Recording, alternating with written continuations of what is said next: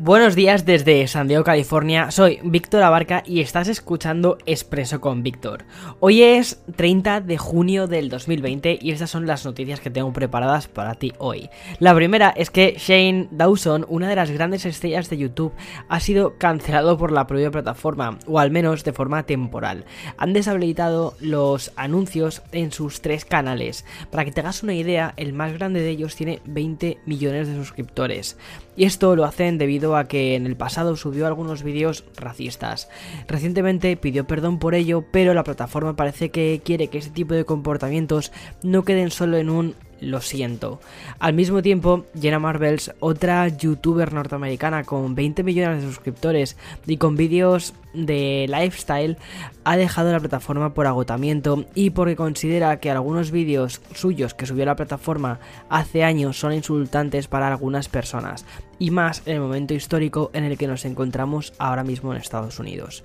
Me parece muy curioso cómo está en cierta medida madurando también la plataforma, cómo se están condenando ciertas cosas y por ejemplo el vídeo de Jenna Marvels me ha parecido especialmente interesante porque efectivamente, aunque son cosas que hizo Mm, durante toda su carrera de YouTube, que lleva más de 11 años publicando vídeos de forma muy, muy, muy frecuente, tampoco está, o sea, no está pidiendo perdón, o sea, está pidiendo perdón, pero al mismo tiempo también se siente como avergonzada y al mismo tiempo está diciendo que ya está agotada. No sé, me parece muy interesante entender un poco lo que está sucediendo en la plataforma y también eso, y ver cómo YouTube también está formando parte de todo esto. Bien, veamos lo que sucede también con Shane Dawson, debido a que, bueno, me imagino que no tardarán tampoco demasiado en levantarle este castigo. Bien, la segunda noticia que tengo preparada para ti es esta, que el gobierno de España ha lanzado una app para rastrear a los contactos de COVID usando la API de Google y Apple. La aplicación busca respetar la privacidad y lo que hace básicamente es generar códigos aleatorios cada 20 minutos que son compartidos por Bluetooth con los dispositivos que te vayas encontrando. Independientemente de que sean iOS o que tengan Android, da igual, o sea, se van a hablar entre ellos como quien dice y van a intercambiar estos datos, siempre de forma segura. Si uno de ellos, es decir, si una de las personas em, que tiene puesto en la aplicación es positiva, entonces vamos a ser notificados y nos va a decir, oye, te has encontrado con una persona que es positiva. Esto puede ser interesante porque creo que puede hacer que algunos nodos de em, infección vayan pausándose o se vayan identificando al menos de una forma un poquito más real. Para poder decirle a la app que somos positivos, necesitaremos una clave que proporcionarán las autoridades sanitarias. De momento, esta app está en Android y en breve también estará en la App Store de Apple. Hace un tiempo salió una empresa que tenía toda la pinta de que estaba creada para ser comprada. O sea, ¿sabes? De esas veces que dices, esta empresa tiene una idea súper buena, lo que pasa que el producto que han lanzado mm, no está muy orientado a las personas. Pues vale, esto es lo que sucedió con Nord y lanzaron entre otros productos, porque esta empresa creo que es el 2011, 2012 y desde entonces han ido sacando algunas cositas, pero el último que sacaron fue unas gafas inteligentes llamadas Focals.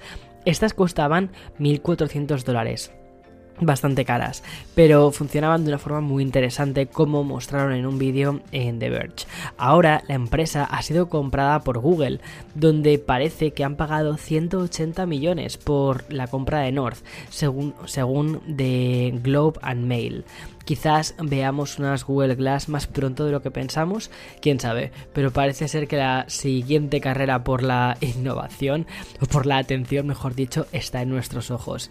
Vale, la siguiente noticia es que Apple parece que ha cancelado algunos contratos con desarrolladores de arcade porque mm, quieren centrarse en juegos que tengan más engagement y que hagan que entres una y otra vez a la plataforma y no te suscribas. Por ejemplo, un caso sería Grindstone, un juego que, mm, que, es bastante, bastante adictivo, la verdad.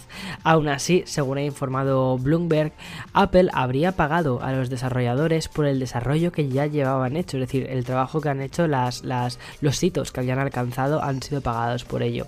Quizás estos juegos más pequeños terminen viendo la luz en otras plataformas y no solo dentro de la propia App Store o algunos juegos también más pequeños como por ejemplo Assemble with Care quizás ya no tengan demasiado espacio dentro de este mm, servicio que haya creado Apple Arcade, porque lo que buscaban era crear como juegos que fuesen un poquito más como de autor, ¿no? Es decir, juegos diferentes que no te fueses a encontrar en otras plataformas principalmente porque su modelo de negocio no encajase demasiado. Parece ser que Apple mm, va a ir hacia un modelo de negocio diferente o quiere cambiar un poco la estrategia porque han entendido que necesitan otra cosa completamente distinta en Apple Arcade. Yo personalmente aplaudo bastante esta decisión porque para mí Apple Arcade fue un servicio que creo que empezó muy bien a finales del 2019, me pareció brutal lo que estaban haciendo, lanzaron juegos muy buenos, pero después poco a poco se ha ido desinflando y actualmente es que no encuentro juegos que me llamen tanto la atención. Sí que recientemente lanzaron uno de ellos que quizás me vuelve a hacer suscribirme, pero lo que me sucede un poco es que ya me he suscrito algún mes, tipo, me suscribo febrero y me juego al juego, a los dos juegos que me quiero jugar y después me suscribo. Entonces yo entiendo que Apple diga, mm, no, mira, queremos crear una plataforma en la que estés consumiendo juegos de forma constante, que, que quieras estar ahí. Así que oye, por mí, perfecto. Y ya por último, también hablando de juegos, es que el videojuego de Harry Potter de mundo abierto parece que se lanzará a finales de año y lo hará directamente en PlayStation 5 y la nueva Xbox One eh, perdón, Xbox Series X. Este juego sería un juego, por lo tanto, de nueva generación. Y bueno, por las imágenes que se han filtrado, tiene toda la pinta. Y hasta aquí serían las noticias de hoy. Hoy sí que he logrado condensarlas bastante más y mañana nos vemos. Por cierto, acabo de subir un nuevo vídeo a YouTube sobre todas aquellas novedades de iOS 14, bueno, las 5 novedades que creo que son más interesantes para comprender el sistema operativo y lo he subido después de haberlo estado utilizando durante una semana entera, o sea que ahí lo tienes en YouTube. Hasta mañana, chao chao.